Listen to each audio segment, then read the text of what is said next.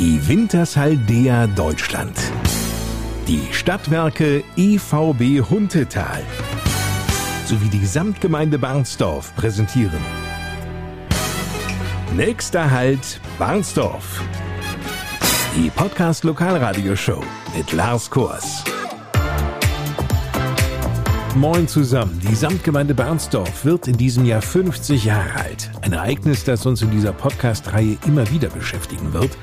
Vieles von dem, was im Flecken Barnsdorf so in den Gemeinden Grebber, Drentwede und Eidelstedt geschah, wie auch Schriften und Fotos über Persönlichkeiten, die hier wirkten und lebten, aber auch ganz Alltägliches, findet sich in einer besonderen Schatzkammer im Barnsdorfer Rathaus wieder, nämlich im Archiv der Samtgemeinde. Hier ist Renate Kunstmann als Archivarin mit Genauigkeit und einer großen Portion Begeisterung tätig. Es ist wirklich interessant. Man hat mit so vielen Menschen zu tun, mit Ahnenforschern und die sitzen da und man arbeitet und arbeitet und man geht richtig auf Spurensuche und ist einfach befriedigend, wenn man dann zu einem Ergebnis kommt.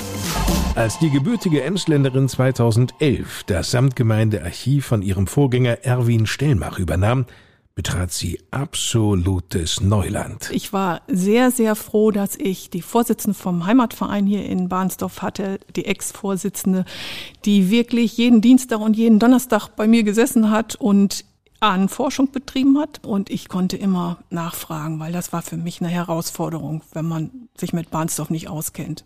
Und ich kenne auch noch nicht mal alles, was in den über 360 Kartons drin ist. Ich wundere mich immer, wenn ich für irgendwen zu einem bestimmten Thema etwas raussuche, was ich sonst noch so finde, was von höchstem Interesse ist. Und Renate Kunstmann hat einen der schönsten Arbeitsplätze im Rathaus. Mit Weitblick. Ich sitze ja nicht im Keller, wie ich mir das damals bei meiner Bewerbung vorgestellt habe, mit Ärmelschonern und Lupe und in Dunkelheit und verstaubt.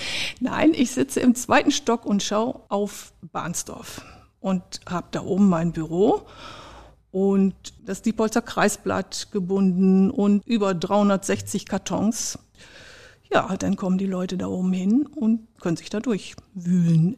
Im wahrsten Sinne des Wortes. Nur sich so spontan dort im Archiv durchzuwühlen, das ist leider nicht möglich. Jetzt nicht mehr.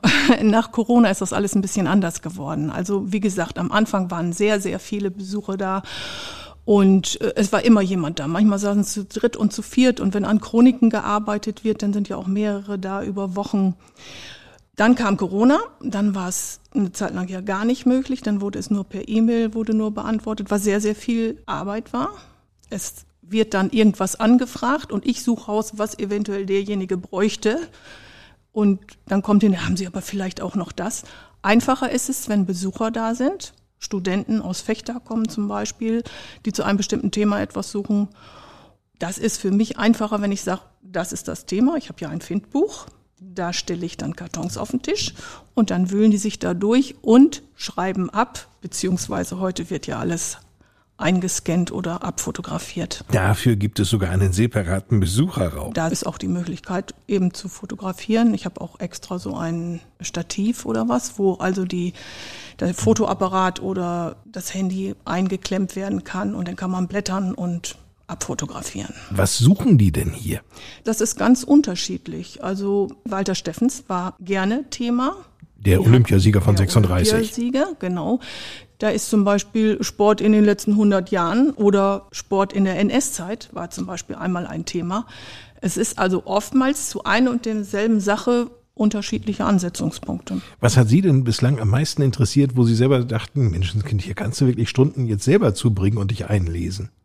Also was mich immer fasziniert, das sind so die NS-Zeiten, die äh, Briefe, die zum Teil in den Kartons sind das ist das, was am meisten berührt. Und als die Schüler hier mal eine Arbeitsgruppe gemacht haben über Jüdinnen und wie diese Stolpersteine gemacht worden sind und was da alles recherchiert worden ist, das fand ich höchst interessant. Die waren wochenlang, monatelang da und haben das wirklich ganz intensiv ausgearbeitet. Es waren Schüler von der Christian Hülsmeier Schule. Wer eine Frage an Renate Kunstmann hat, um überhaupt erst einmal abzuklären, ob zu einem speziellen Thema auch Material vorhanden ist und im Rathaus recherchieren möchte, sollte also vorab Kontakt mit der Samtgemeinde Archivaren aufnehmen.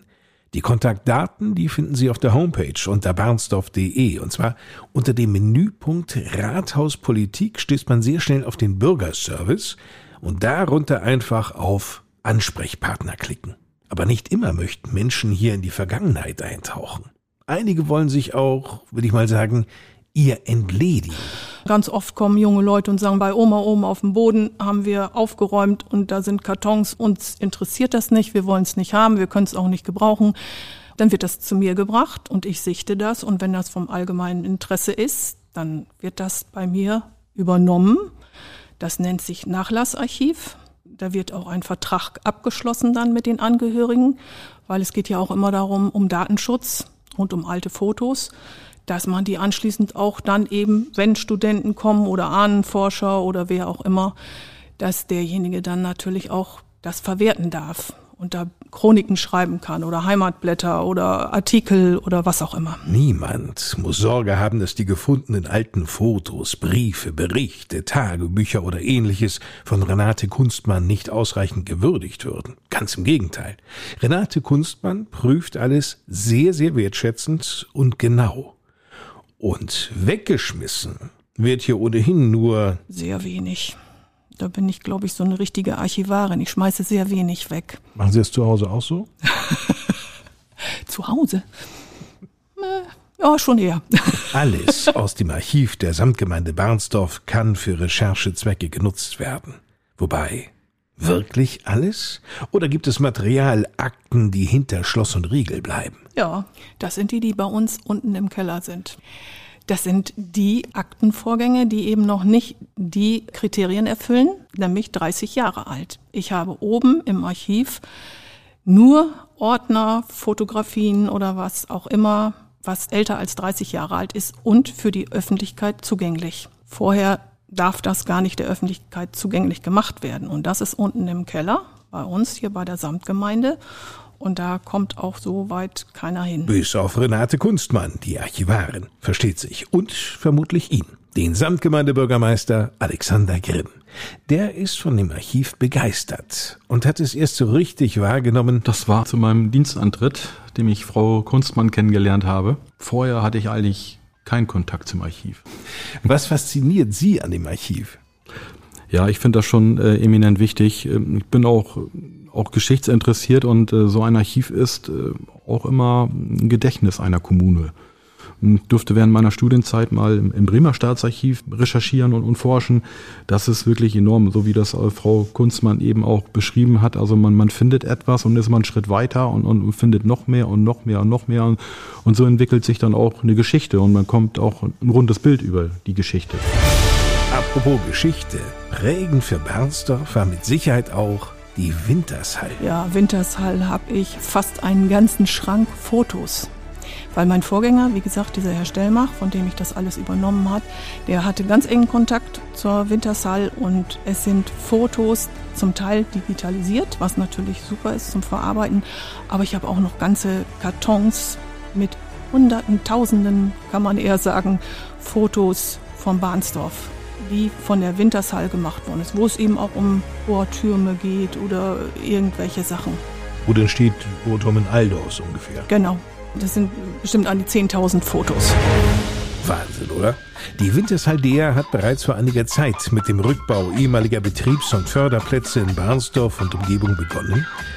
Warum dieser Rückbau notwendig wurde, wie eine solche Förderstätte rückgebaut wird, all das verrät uns in der nächsten Ausgabe Rainer Ihl, der Betriebsleiter der Wintersaldea Deutschland, hier bei uns in Barnsdorf. Bis in einer Woche also. Eine gute Zeit. Ich bin Lars Kurs.